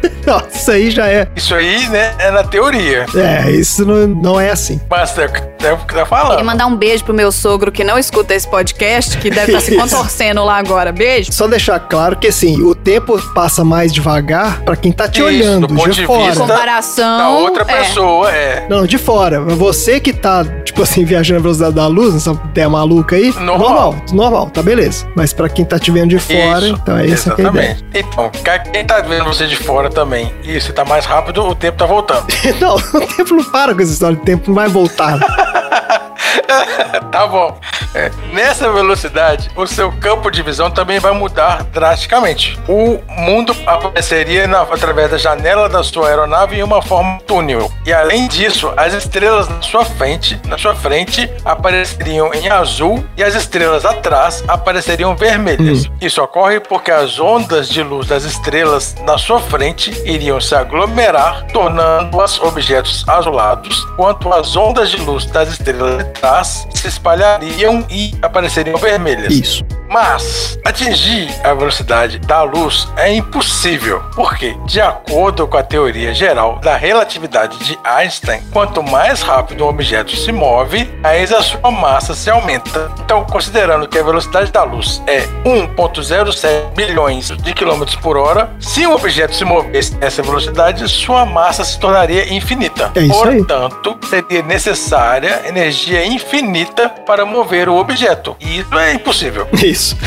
não é? Claro. É impossível. Então vamos lá. Isso vem da equação do Einstein lá, hein? É isso. Né? Tá. Energia é igual a massa é, vezes C- é o É, a velocidade da luz ao quadrado. Hum, É, Mais vezes a é- velocidade pela luz ao quadrado. Mas aquela equação, na verdade, é para o corpo que está em repouso. Porque a equação, quando o corpo está em movimento, ela tem um outro termo que não aparece nessa, que é justamente o que explica essa relação das velocidades lá. Mas a ideia é essa mesmo, é que é outra equação. Então, é, é, é, é baseada nessa daí. quando você acelera o corpo, você precisa fornecer energia para ele, energia cinética para ele poder se movimentar. Para ele poder se, se movimentar. É. Isso. Quanto mais energia você fornece, maior fica a massa do corpo. Então, para você continuar acelerando aquele corpo, você precisa ter mais energia ainda. Ele tá cada vez mais massivo. Então, você precisa cada vez dar mais energia e vai chegar num ponto que é isso aí. Quando você chega na velocidade da luz, é a energia infinita que você precisa para ele chegar até lá. Então, não é possível. Além disso, Eu repeti o que o Dudu acabou de falar. Falei tudo de novo. Pra É. que isso, né?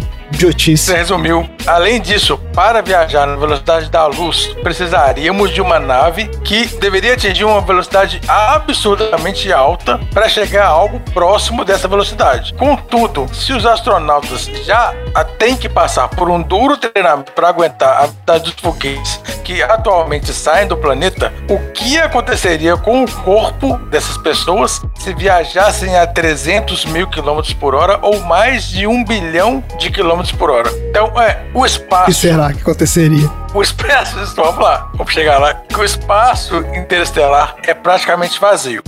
Para cada centímetro cúbico, os, cientistas acreditam que exista cerca de dois átomos de hidrogênio. É, tem nada, né? Basicamente é isso. Isso, o mesmo espaço no ar da Terra há cerca de 30 bilhões de átomos do mesmo elemento. Contudo, o cientista William Edelstein, da Universidade de Medicina de John Hopkins, nos Estados Unidos, em Baltimore, É, a faculdade John Hopkins é super renomada aqui.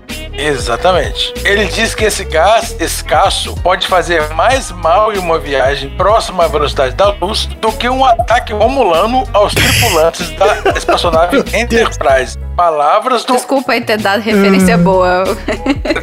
palavras do Daí, o cara tá, viu o filme. Então, exatamente. Baseado na teoria da relatividade de Einstein, se acredita que o hidrogênio que está no espaço interestelar seria transformado em uma imensa radiação que poderia, em segundos, matar os tripulantes e destruir os equipamentos eletrônicos. Olha aí. Segundo Edelstein, a 99,99998% da velocidade da luz, os átomos do gás gerariam uma energia de 7 teraelectronvolts, que é a mesma energia que os prótons do grande colisor de hadrons Acelerador de partícula. isso, que é o, o grande colisor de hadrons, é o maior acelerador de partículas do mundo.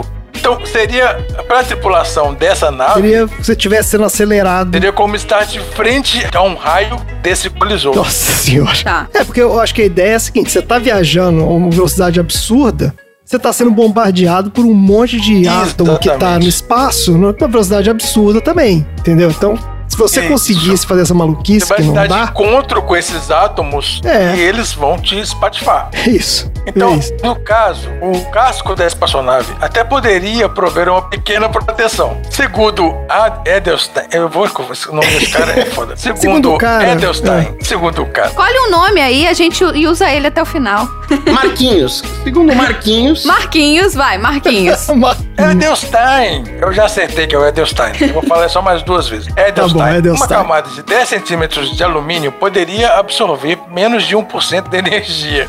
Não, não adiantou nada. Ou seja, É isso que ele quer dizer. Ele afirma que, como os átomos de hidrogênio têm apenas um próton no núcleo, eles poderiam expor a tripulação a uma perigosa radioação ação ionizante que quebraria elos químicos que danificariam o DNA das pessoas. vaporizar seu corpo no nível atômico. É isso que acontece. Exatamente. A dose fatal de radiação para humanos é 6 sieverts. E o, a, e o, ah, e o Edelstein calcula que a tripulação de uma espaçonave próxima à velocidade da luz receba- receberia o equivalente a 10 mil sieverts em apenas um Como é, segundo. como é que é essa unidade aí? Schiberts? Roberts. Sieverts. Conheço essa unidade. Então, é, é a dose fatal de radiação para humanos. É a de radiação, não? Sieverts. Tá. Ou seja, eles receberiam 10 mil sieverts em um segundo. Não, não parece ser uma boa ideia. destruiria a nave completamente. E o que mais me intriga, né, no ser humano é que eles estão tentando che- fazer isso, entendeu? E- exatamente. Eles passam anos e anos e gastam bilhões tentando chegar nisso. Não, não, mas, Mas isso... olha só, Ah, o Edelstein especula essa seria uma boa razão para acreditar que os ETs não chegariam ao nosso planeta, né? Segundo ele, se um alienígena foi capaz de construir uma espaçonave que viaja à velocidade da luz, nesse momento ele está morto dentro da estrutura enfraquecida com os sistemas de navegação quebrados. ah, mas aí eu vou refutar essa ideia dele, mas tudo bem. Mas vamos lá. Ó, então pode refutar porque eu terminei aqui. Ah, então. Então é porque o nosso amigo aí, como é que é o nome dele? Edelstein. Edelstein. Marquinhos. Não assiste. Marquinho. O Marquinho não assiste Star Trek, então. Porque Star Trek resolve isso lindamente. é porque a ideia do Star Trek é o seguinte: tudo bem, você não vai conseguir via- viajar à velocidade da luz. Mas então eles inventaram aquela ideia lá do Warp Drive, que é o, né, o motor de dobra.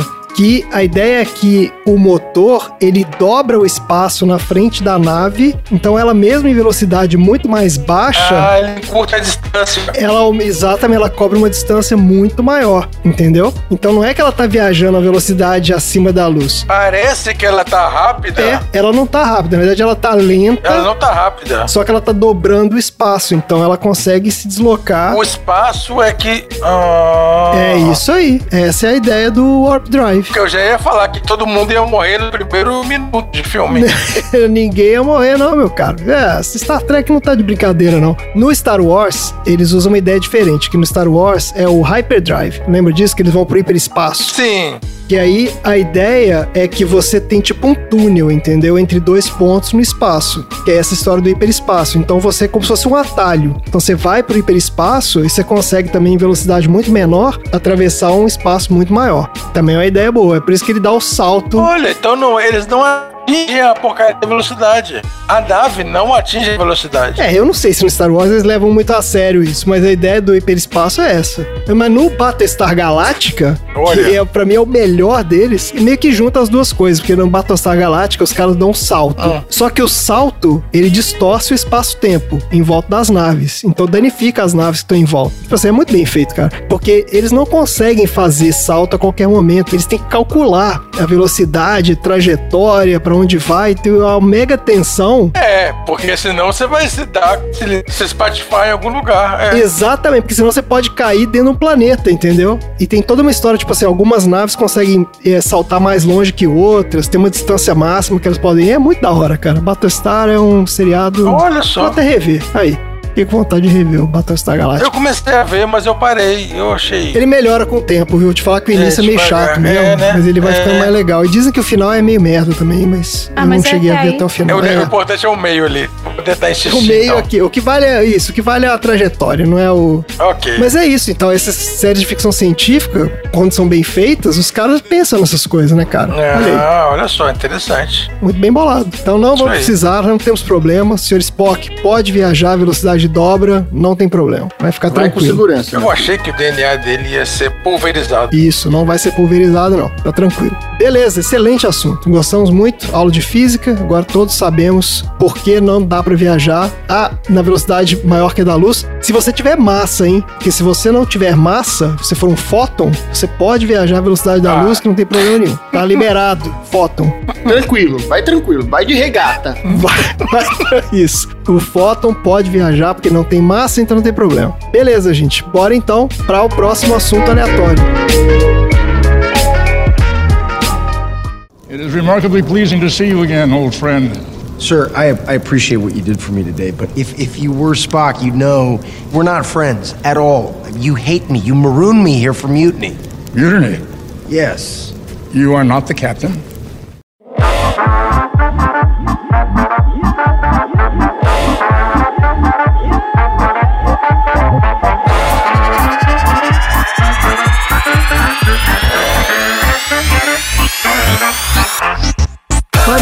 Qual é o seu assunto aleatório para encerrar esse episódio maravilhoso de Star Trek? Vocês podem ver que, assim, a Uhura, na ponte de comando, é uma das poucas personagens femininas que tem destaque e que são realmente inteligentes e poderosas e que mostra, né, isso no filme. Nesse filme, muito bem representada pela Zoe Saldana, mas eu queria falar sobre a Nichelle Nichols. A Nichelle Nichols, ela foi a primeira Uhura lá da série antiga e ela também participou dos seis primeiros longas-metragens como a Uhura. Isso, são os filmes que são da tripulação original. Isso. Além de fazer os episódios da série e também fazer os filmes, ela forneceu a voz para Uhura na série de animação, onde a Uhura aparece em quase todos os episódios, todos menos três. Série de animação? Sim, tem o desenho. Ah, a gente não falou, é, a gente não falou desse desenho. Teve. Tem. Sério que tem? Oh, não sabia. Nunca imaginei. A história do desenho é a seguinte: quando os caras encerraram a série de TV, eles queriam depois, né, continuar a história. Então é como se fosse a quarta temporada da série de TV, é um desenho animado. Os caras chegaram a fazer isso na década de 70. Mais barato, Olha. né, do que contratar ator e fazer efeito. Mais barato, é. É, claro. Só que eles pegaram os atores do seriado pra dublar os personagens no desenho animado. É, exatamente. Olha. O desenho não era bom, tá, gente? Eu tentei, mas não deu dois episódios, não. É, eu acho que infelizmente não, não tem muita coisa boa ali Não dá pra aceitar tudo, na né? entrega dessa. É. E tudo bem, e tá tudo bem. Tá tudo bem. Eu tô tranquilo, Tudo eu tô bem certo, tranquilo. tudo certo. Não tem problema nenhum. Anioto Hura nasceu no ano de 2233, nos Estados Unidos da África, no planeta Terra. Ó. A personagem graduou-se na Academia da Frota Estelar e atuou como oficial-chefe de comunicação nas naves USS Enterprise e USS Enterprise A, sendo a única personagem feminina do seriado a atuar tanto na ponte de comando quanto em campo. O que, que é o SS Enterprise A? A USS Enterprise A De onde veio isso? que foi a NCC 1701A, foi a terceira nave da Federação a possuir o nome Enterprise. Ó, a Enterprise A foi a terceira? Engraçado. A Enterprise A foi a terceira. A segunda eu chamava como? Agora não me pede pra descer mais fundo que isso que eu não, Ah, tá bom, eu não beleza. sei. Obrigada. Muito agradecida. Ao longo da série dos longa-metragens, ela foi promovida da patente de tenente para patente tenente comandante e para patente comandante. É, eu lembro dela como Tenente Uhura. Comandante. Tenente ela era na série original, então. Sim, isso foi nos filmes, né? As promoções Vieram depois. aconteceram nos filmes. Na história da televisão dos Estados Unidos, a personagem é conhecida por participar do primeiro beijo interracial transmitido na televisão, onde ela beijou o Capitão Kirk em um episódio que foi intitulado Plato's Stepchildren, Os Enteados de Platão, e ele só pôde de ser exibido na TV em novembro de 1968, um ano depois que a Suprema Corte dos Estados Unidos decidiu eliminar leis que iam contra casamento interracial. Meu Deus, cara, olha isso. Inacreditável. Eu sempre trago esses temas que deixam a gente deprimido, né? Desculpa, Ai. gente. 50 anos atrás. É, mas é, é foda isso, porque é, foi outro dia, né, cara? É chocante você pensar isso. 1968. 78. 60, 68. 68, mesmo assim, pô, a gente não tá falando de 200 anos atrás, pô, tá falando, É, sabe? não. É, É, uma é geração atrás, duas gerações atrás, Pois é. não é tão longe assim. O beijo de Shatner e Nichols foi visto como inovador, embora tenha sido retratado como tendo sido forçado por uma telecinese alienígena. Um domínio mental. Exato. Então, assim, foi um beijo, mas não foi um beijo que eles queriam dar, entendeu? E aí, houveram elogios e houveram protestos por causa disso. É, É claro, né? Na biografia da Nichelle Nichols, que chama Beyond Uhura, Star Trek and Other Memories, ela cita uma carta de um sulista branco. Sulista branco. Vamos lá. Abre aspas, né? Que eu não vou falar essas coisas sem. Abre aspas. Sou totalmente contra a mistura de raças. No entanto, a qualquer momento, um menino americano de sangue quente como o Capitão Kirk ter uma bela dama nos braços que se parece com a Uhura, ele não vai lutar contra ela. ah, olha aí. Fecha aspas. Que filho da puta. Durante o Comedy Central host, Meu Deus do céu, cara. em 20 de agosto de 2006, foi um programa em homenagem ao, ao Shatner. E ela brincou se referindo a esse beijo e disse pra esse cara que falou isso: é, O que, que você acha? Vamos fazer um pouco mais de história na TV e você vem aqui É. beijar a minha bunda negra? É, tem uma resposta, né, porra? O cara ficar de... Racista se trata desse jeito, gente. Pouquíssimas ideias. O personagem da Tenente Hura representou um marco histórico para a sociedade americana. A presença de uma mulher negra na ponte de comando e com patente de tenente abriu uma possibilidade de futuro de desenvolvimento para toda uma geração de jovens negros que estavam na luta pelos direitos civis. O destaque da personagem para a história americana foi tamanha que a atriz afirmou várias vezes ao longo dos anos que durante o primeiro ano da série ela queria deixar o elenco para tentar outras coisas. Ela, sabe, ela É, não tava fazendo sucesso, né? Tipo, devia ser um saco mesmo. É. Em uma entrevista, ela disse que um dia depois de contar ao Roddenberry, que é o que foi a pessoa que escreveu as histórias Isso, originais, Roddenberry, que é o criador da, do seriado. quando ela foi contar pra ele que ela queria deixar o show, no dia seguinte ela foi pra uma arrecadação de fundos da NAACP. Eu não sei o que que é NAACP, não pergunto. Ela tava no camarim e falaram pra ela que, ó, tem um, um super fã seu querendo falar com você. Posso deixar ele entrar? Aí ela falou assim: "Ah, deve ser um Trek, que os fãs de Star Trek são conhecidos como Trekkies. Claro, deixa ele entrar". E aí quando ela olhou, lá estava o Dr. Martin Luther King Jr. caminhando em sua direção com um grande sorriso no rosto. Olha. Ele estendeu a mão pra mim e disse: Sim, senhora Nichols, sou eu sou seu maior fã. Olha só. Ele disse que Jornada nas Estrelas era o único programa que ele e sua esposa Coreta permitiam que os seus três filhos pequenos ficassem acordados pra assistir. Ela contou pra ele que ela tinha planos de deixar a série. Aí ele falou: "Você não pode. Você não é parte só dessa história, você é parte da história". Ele a incentivou a continuar no programa, dizendo que ele era um grande fã, que ela que ela não podia desistir, porque ela era um modelo vital para jovens e crianças, principalmente mulheres negras em todo o país. Após a primeira temporada, o papel de Rura foi ganhando mais destaque. Por quê? Porque ela foi, voltou atrás, falou com Roddenberry e falou que ela ia ficar porque o Martin Luther King tinha pedido. Quando o Roddenberry ficou sabendo que o Martin Luther King tinha pedido pra ela ficar na série, ela falou que ele começou a chorar. E por isso que a personagem começou a ganhar cada vez mais destaque. É, você imagina, porque aí o cara percebe que aí, o que ele fez ali, né? O que eles estão fazendo juntos, obviamente, né? É,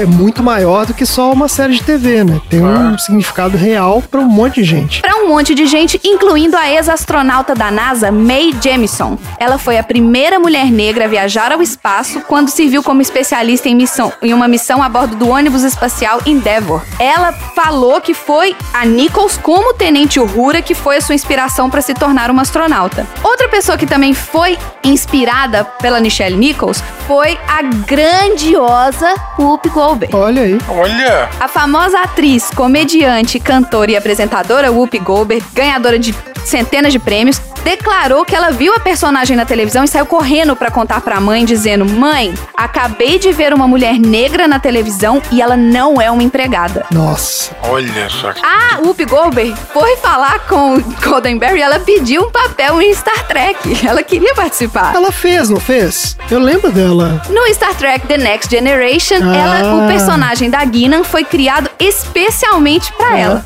Pois é, ela entrou na série depois. Então, ela, ela era Trek. Uma bela homenagem. Exato. Após o cancelamento de Star Trek, a Nichelle Nichols ofereceu seu tempo em um projeto especial da NASA para recrutar minorias e mulheres para a agência espacial. Ela começou esse trabalho fazem- fazendo uma afiliação entre a NASA e uma empresa que ela ajudou a administrar, que era a Women in Motion. O programa de recrutamento foi um sucesso e entre esses recrutados estavam a doutora Sally Ride, a primeira astronauta americana, e o coronel da Força Aérea dos Estados Unidos, Bu- Bluford, o primeiro astronauta afro-americano, e a doutora Judith Resnick, além do doutor Ronald McNair. Eles realizaram missões bem-sucedidas durante o programa do ônibus espacial. É, foram as pessoas... Eles é, morreram no desastre do ônibus espacial Challenger, em 86. É. Foi aquele que não deu certo. Nossa. Inclusive tem um seriado aí na Netflix, um documentário sobre a Challenger, onde eles entrevistam, né, várias pessoas que faziam parte do programa espacial na época. Eles entrevistam esse cara que se citou aí, que foi o primeiro astronauta negro, e ele fala sobre essa história.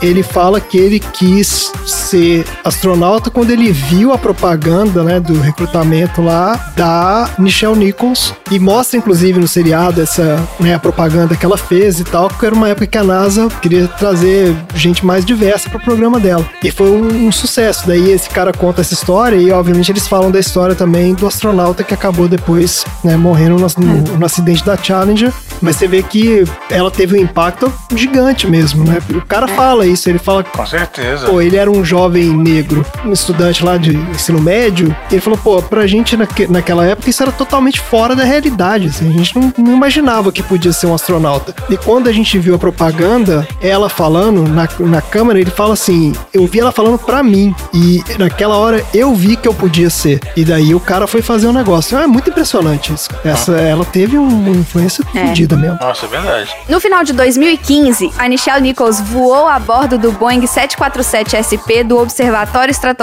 de Astronomia Infravermelha, da NASA, que analisou a atmosfera de Marte e Saturno em uma missão de 8 horas em alta altitude. Ela também foi convidada especial no Laboratório de Propulsão a Jato em Pasadena, na Califórnia, em 17 de julho de 76, para ver o pouso suave do Viking 1, ou Viking primeiro, acho que é Viking 1, Viking. em Marte. Junto dos outros membros do elenco da série Star Trek original, ela participou do batismo do primeiro ônibus espacial Enterprise, nas instalações de montagem da Rockwell norte-americana em Palmdale, na Califórnia. Em 14 de julho de 2010, ela visitou o simulador do ônibus espacial e o controle da missão no Centro Espacial Johnson. É isso, a Uhura saiu de Trek para entusiasta da viagem espacial. Do, é, do programa espacial. Da hora. Incrível. Ela é muito da hora, gente. Ela, assim, ela é foda. Zoe Saldana, você também é foda. Ela tá com um papel ativista muito legal, que ela é, ela é da República Dominicana. Eu tô vendo a parte, né? Ela é toda ativista, essa questão é cultural também. Mas a Nichelle Nichols é rainha. Ah, então. É. Não, então, eu ia te perguntar, como fã aí do seriado original, o que, que você achou da nossa amiga Zoe Saldanha fazendo. É Saldanha ou Saldana que fala? Eu acho que é Saldana, não tem o É, tio. né? O que, que você achou da Zoe Saldana? Eu acho que ela entregou muito bem o papel, assim, sabe? Eu acho que É saudando. Esse elenco todo, eu não tenho o que falar. O Chris Pine como Kirk, o Quinto como Spock, todos eles. Não tem um, assim, sabe, que, que, que eu não fiquei falando, oh, ah, o mesmo, ai, olha só, ah. Então, porque, além de tudo, assim, eles botaram pessoas super jovens, né? Porque eles eram recrutas. A série antiga ela começou como se fosse a sequência desse filme, assim. Eles já se conheciam, o Kirk já era capitão, todos eles já tinham experiência de viagem. É, não conta, né, essa parte deles se conhecendo, É. indo pra É, já fazia parte da rotina deles ali, eles já eram tripulação, Exato. É, já começa ali, já é a tripulação, já tá todo mundo ali. experiente e tal. É. Nesse filme do Star Trek, não, eles estão ali se conhecendo e é todo mundo pirralho porque tá tá todo mundo na academia ainda. Mas no seriado antigo, ela e o Spock tinham um caso também ou não? Não. Isso aí é totalmente do filme inventaram agora. Isso é, isso é desse filme. É. Olha aí. Ah, eu achei que eles tinham. Que eles tinham resgatado isso. É, eu achei que tinha alguma coisa disso também. Porque teve Não. o beijo com o Kirk, mas não foi. Né? É, não, não. Ela não queria, foi sem querer. Mas olha, uma coisa que eles resgataram do filme que é muito fantástica: o Ricardo Sulo é espadachim.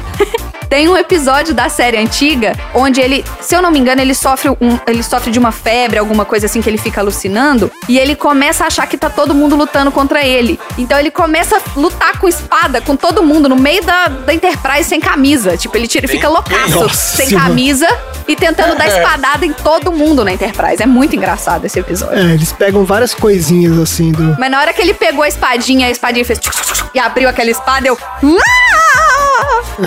É, isso é coisa pra fã mesmo, né? É, sério. É o que eu falo. Esse primeiro filme foi fanservice. Ponto. Não tenho o que falar. Não precisava ter isso. Ah, porque eles jogaram o Kirk e o Kirk caiu no mesmo planeta que tava o Spock, na mesma caverna que tava o Spock. É, É, né? fanservice que chama. É, Não também. reclama. É isso mesmo pra ter história. E eu vou dar um gritinho toda vez que eu, vi o que eu, que eu ver o Nimoy. A partir do segundo filme é que eles realmente botaram os personagens pra agir, entendeu? Pra ter novas aventuras, entre aspas. É muito legal. É, achei que eles fizeram muita coisa nesse filme. Eles agiram pra caramba. Sim. É. Mas é porque a Enterprise é uma nave que ela foi construída para ela ter uma missão exploratória. Ela vai, ela tem uma missão de cinco anos. É o que se fala na abertura do seriado e que se foi falado no final Quem- do filme. Quem falou foi o Limoy, né? Que é a nave que vai fazer a exploração, então assim, ela não pode interferir com outros planetas. E é o que acontece a partir do segundo filme. Eles estão numa missão de cinco anos de vasculhar o universo para saber o que tem lá. É isso aí. É. Melhor filme. Melhor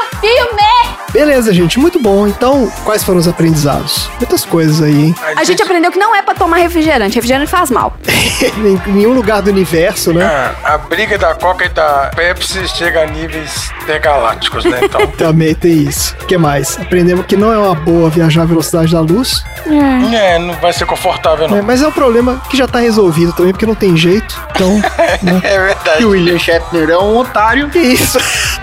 Ele deixou meu Ele é. Mas ele é. do nada essa aí. É. Ele é babaca, ele é uma babaca. Ele é babaca. Ele é babaca. Ele é aqueles caras que se você for pedir autógrafo, ele vai cobrar.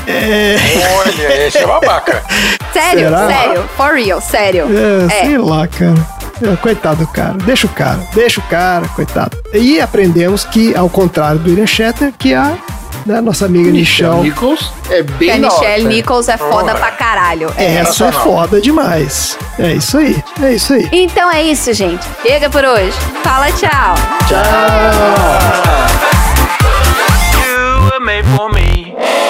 Fim da sessão.